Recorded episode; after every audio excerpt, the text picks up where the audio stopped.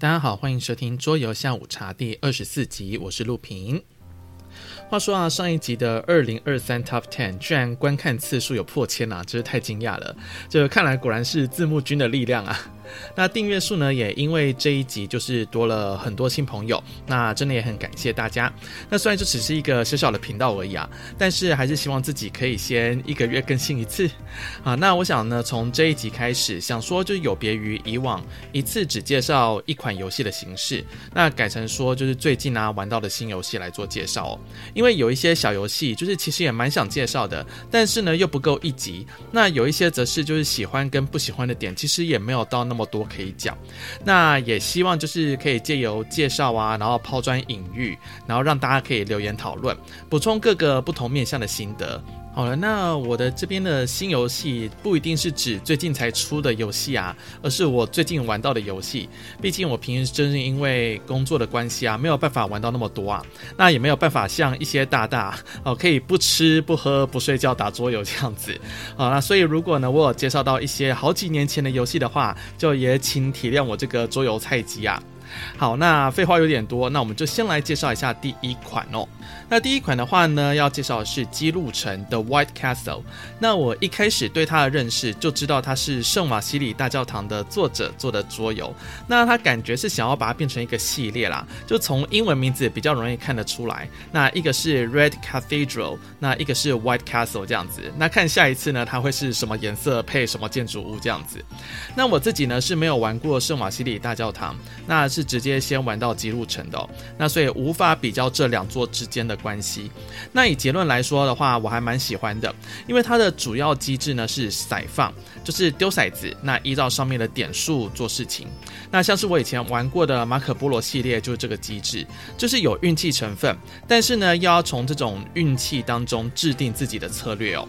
那它基本的资讯呢，我会放在旁边，那大家就可以搭配着看。那在我还没开始玩之前，其实就看到许多桌游大佬们在社群媒体上写心得，并且呢，还有许多照片。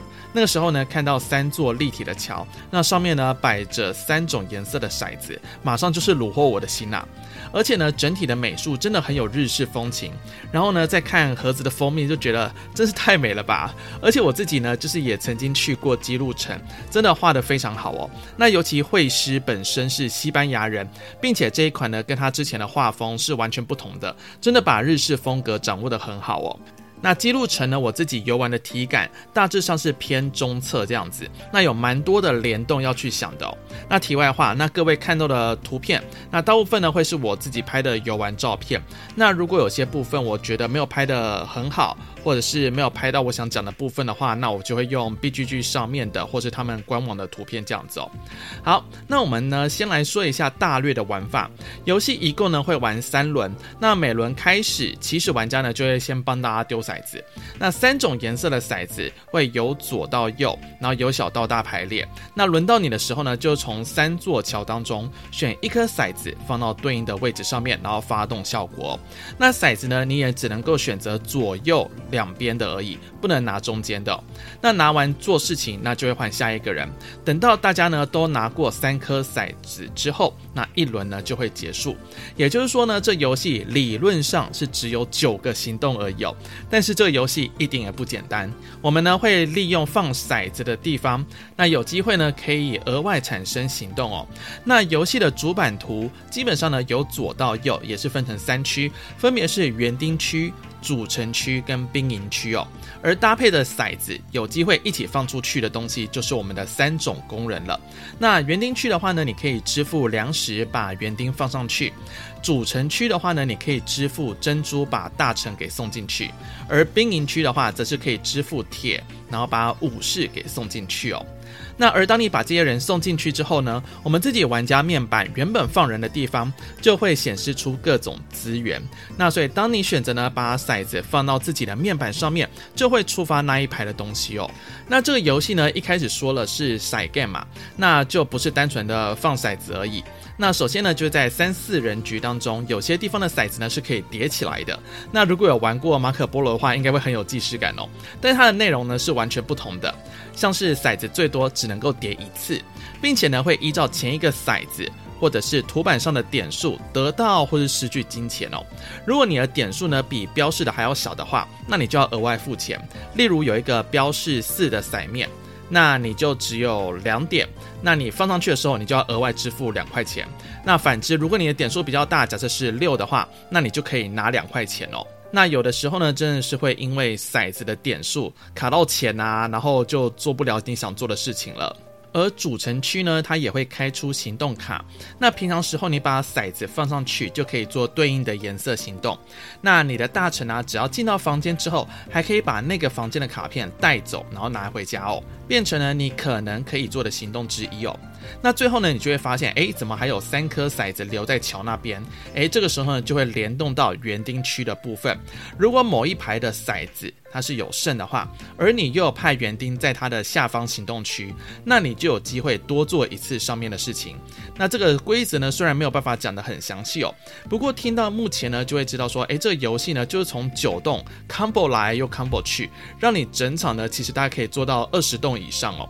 那像我们那一天玩啊，我朋友。某一手就直接秀爆，他要从主城区触发到兵营区做行动，兵营区呢又触发到家里面的卡片做行动，家里面的行动呢又触发回到兵营区做行动。哦，你只要资源够，其实就可以做。那用看的话就觉得说，哇，这 combo 也太爽了吧！好的，那所以呢，我喜欢这个游戏的点呢，就是从看似少到可怜的栋数，可以发展出各式花样的 combo 哦。那我觉得这一点我真的在玩的时候很佩服设计师，并且在联动的过程当中，你都可以获得成就。那像我自己就是没有那么厉害啦，就是只要能够想出从 A 区啊，然后触发到 B 区一次，那我就会觉得说，哇，我居然可以做得出 combo 哎，就会觉得自己很厉害这样子。那里面的行动区呢，也几乎没有什么没有用的地方，几乎每一区呢，你只要派人上去，游戏最后都是可以让你获得分数的。再来的话呢，是这个游戏不吃文字，所有的效果呢都是由图示呈现，顶多呢就是一开始你要看懂的每一个图示是有一点多的，但是玩个一轮之后，你就会知道是什么东西了。规则上呢，只要理解图示，剩下的就是选一颗骰子放到某个地方，其实就这样的有相当的清楚明了。那最后呢，就是美术跟配件真的很棒，而且我超级佩服它的盒子，其实很小，里面塞了超级多东西。那我觉得算是携带方便的中测游戏喽。那对我来讲的话，其实没有太多不喜欢的地方，大概只有就是自己想不到厉害 combo 的头脑吧。那硬要说的话呢，大概就是主城区卡片的随机性，可能会因为你拿走之后啊，然后你开出了一个其他人想要的卡片，那就会直接爽下家这样子。那至于园丁区的卡片啊，或是武士区的奖励，是开局设置的时候就固定的，所以它是能够让你去做规划。那要不然作为骰子公版的游戏，其实本来就不会去在意说骰子。的点数随机性这样子，况且呢，你骰烂的话呢，是大家都烂。诶，那你说前几家可能会挑走好的骰子，但是呢，游戏里面它也有抢首家的机制哦。并且呢，你挑小的骰子，游戏当中也会有补偿资源。那我自己是觉得考虑的蛮全面的哦。那这个游戏的话呢，我自己会觉得推荐给玩过一些中重测的玩家，那可以去感受一下如何只用九次的决策，那达到你的高分哦。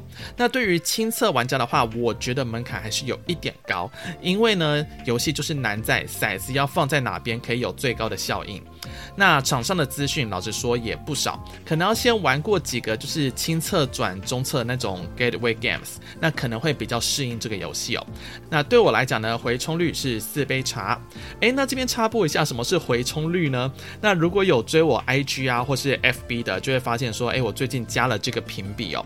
那但是可能不是每一个看 YouTube 的人都知道，所以还是解释一下。那所谓的回冲率，其实就是重玩度。那就如同有一些。些茶你会想要回冲啊，重新品味它的余韵，那不能够完全代表说它好不好玩。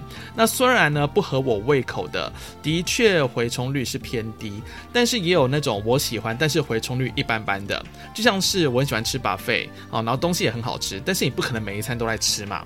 啊，那而且呢也要跟大家讲，这个呢就是非常主观的指标哦。那介绍这些游戏，其实都还是希望大家有机会都去玩看看。那有玩过的话呢，也可以分享不同的看法，这样子。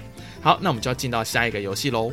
那下一款呢是 Mechs vs Minions，那这其实呢是在二零一六发行的游戏。那之前呢也有看过介绍文，它其实呢就是英雄联盟延伸出的合作型桌游。那我们就是扮演其中四个角色，驾驶机甲呢来完成各式各样的关卡。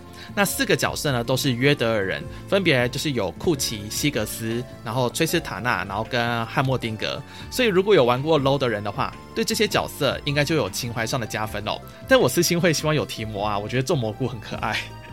好，那游戏呢最特别的地方是我们会拿到一块长方形的图板，那上面呢由左到右有一到六的空格可以放卡片，而我们呢就会在自己的回合开始时放一张卡片。那我们的机甲举凡要移动啊、转弯啊、攻击，都必须依照我们的面板从左到右依序发动，所以有可能你的卡片放错顺序就会空转一回合哦。那当时我朋友在讲这个规则的时候，我直觉反应就是很像工程师在编排 code 的样子。而这个规定其实也蛮符合主题的，因为我们是要驾驶机器嘛。那大家常常都会看到一些那种搞笑动漫，可能会因为按错按键啊，导致机器故障啊、自爆之类的。那一开始大家只有一两张卡，所以可能就是往右转一次，哎，那就就结束了。哎，那可以攻击，但是没有移动，所以你打不到敌人，直接原地耍废。但是等到后期大家卡片多了，就真的能够好好的操控你的机器人去完成任务哦。但这游戏怎么可能那么简单呢？这游戏升小兵的速度超级快，整个游戏盒里面啊都是满满的小兵。你只要被小兵攻击一下，就是要抽损伤卡。那这些卡片呢，就是来捣乱你的城市码的。比较轻微的，可能就是把你的损伤卡放在某一格，取消原本那一格的行动。好，那可能会旋转啊九十度之类的。那有一些呢，就是真的很搞你的，像是一六格交换、二五格交换、三四格交换，就会把你的顺序打乱了。也有的会告诉你说，你只能从最右边直行到最左边，然后你就会发现你的机器人就开始暴走，可能会一直撞墙啊、原地空转啊、攻击一直回空等等的。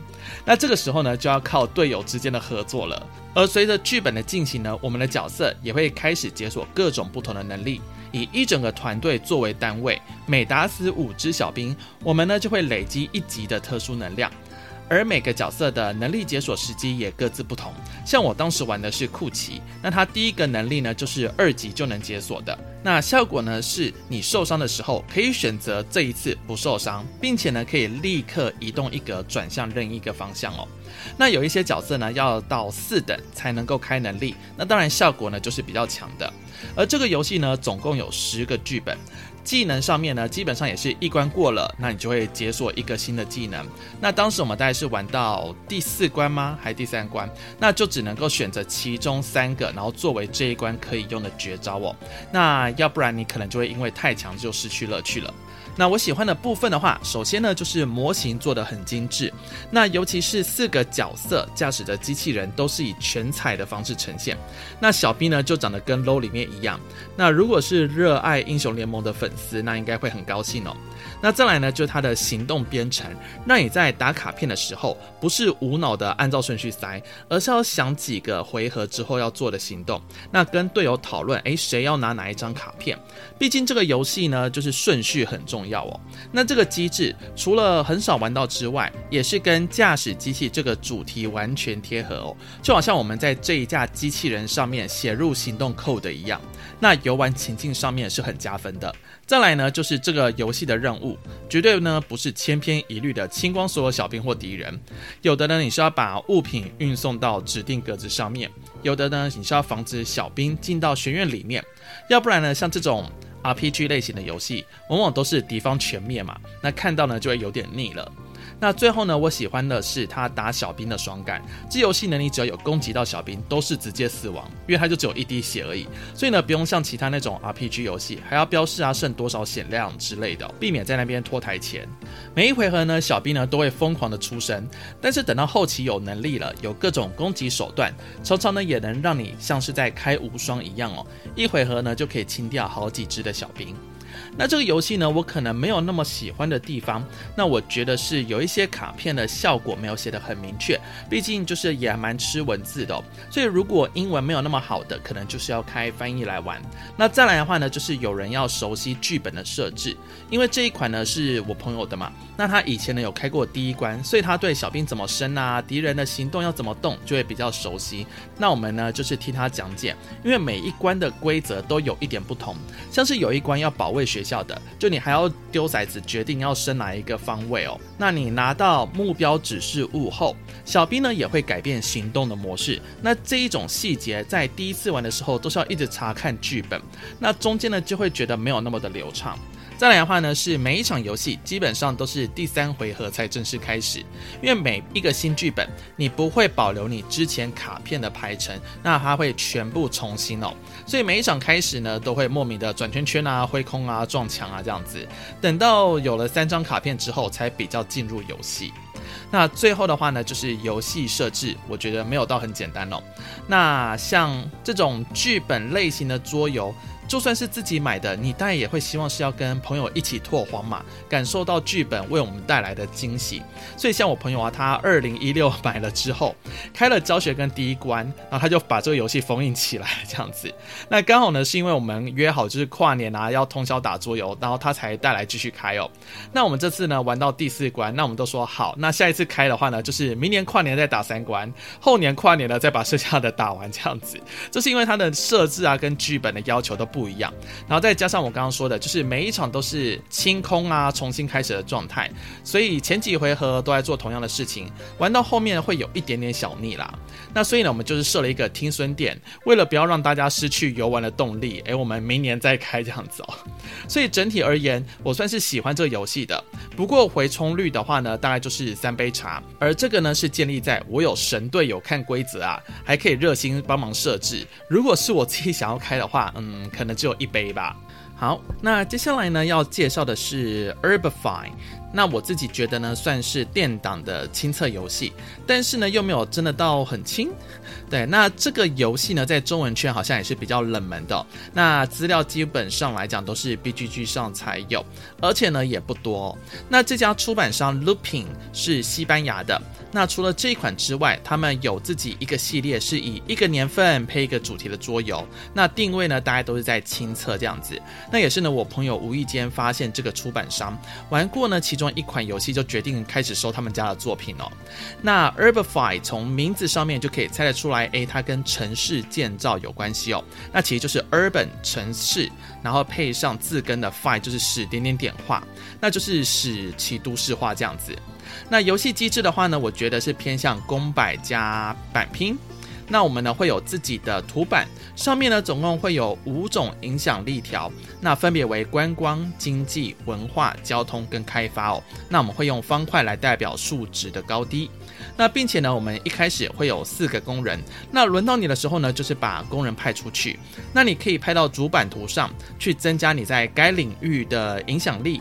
那派到主板上的话呢，就有两种派法哦。一种呢，就是一次派两个人到同一个领域；另外一种呢，就是派一到三个人。到不同的领域，诶，有一点像璀璨宝石那种概念。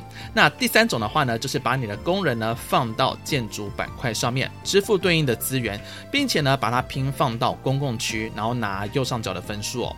而只要呢你还有工人，就必须得做放工人这件事情，除非你都没有工人了，那你才能够执行回收工人这个选项哦。那你在收工人的时候呢，也是有两种状况的。先讲比较简单的，那你就是从你的建筑板块上面把它回收哦，那你就会依照那个建筑下方的图示，可能呢是可以让你拿资源的，或者是会让你加分的。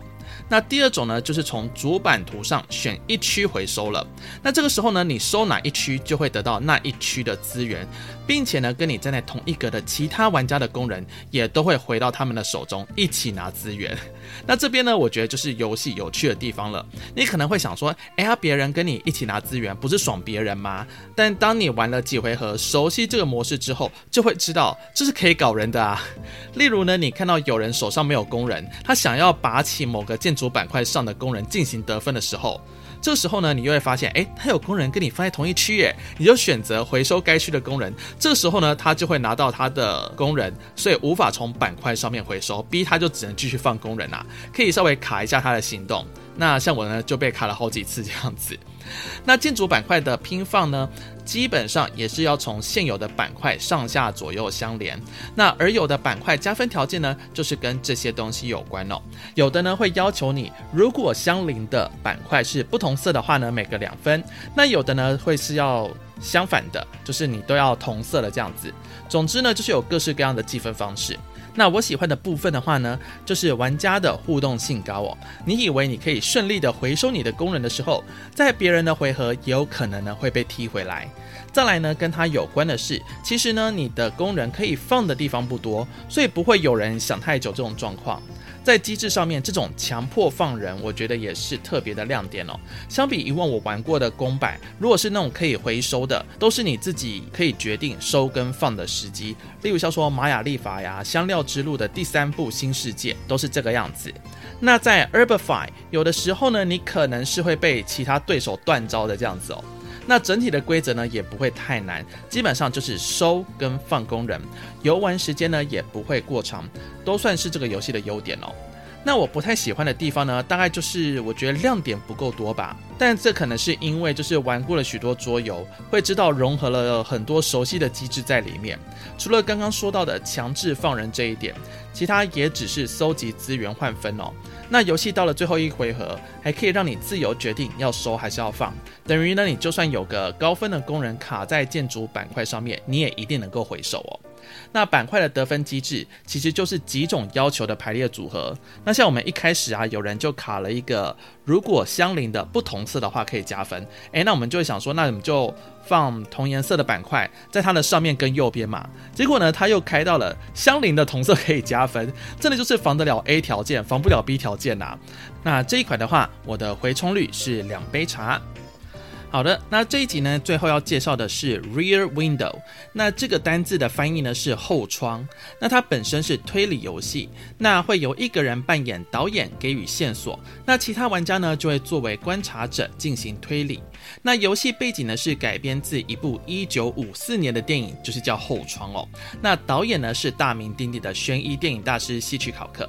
那年轻一点的观众可能会对这个名字比较陌生哦。那他的电影呢大多都是走悬疑啊惊悚路线，但是跟现在那种 B 级恐怖片很不一样哦。很多画面呢都是点到为止啊，它不会有那种血腥的画面，那留给观众呢去做想象。那原本后窗的故事就是叙述主角因为腿啊骨折了，搬到某个公寓进行休养。那在休养的期间呢，因为太无聊了，就从窗户呢用望远镜看其他邻居在干嘛。但是随着每天的观察呢，他就开始觉得，哎，好像有人要预谋杀人喽，就展开了他对犯人的猜想哦。那某方面来说，他这个游戏也是建立在一个 IP 下改编的桌游，并且呢是在二零二二年推出的游戏，其实是新的桌游哦。而在我们的游玩过程当中，那也很贴近电影的主题。观察者呢，就像是电影的主角一样，每天呢看着窗户出现了什么画面，然后来开始讨论推理。诶，谁是什么职业啊？谁和谁做了什么事？有没有凶手躲在里面？这样子哦。那我们就大致来说一下游戏的玩法。首先呢，先从扮演导演的人开始。一开始呢，他要先从十二个特质片加一个凶手片。面朝下混洗，并随机抽取其中的四个放在导演板上，接着呢，再随机分配人物的头像在特质片的旁边。那如此一来呢，谜底就设置好了。那这个呢，都有给玩家挡板啦，所以观察者当然不会看到导演怎么分配的。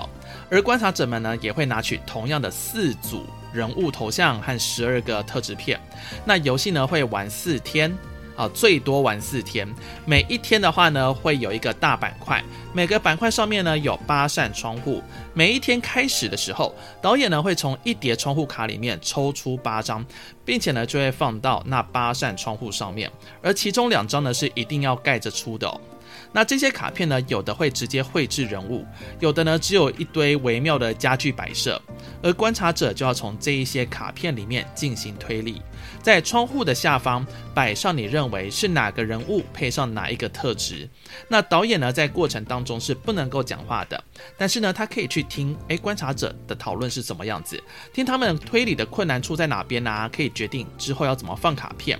那当观察者呢决定好这一天答案的时候，导演呢就会依据他们猜对几个正确的东西。然后摆放一个黑色方块到对应的数字上面去。那如果没有全部猜对的话呢，就会进行第二天哦。然后一样的流程。那如果呢八个都猜对的话，那所有人都可以一起胜利。但是，好，这边有个非常重要的但是哦。刚刚讲了这个胜利条件是建立在。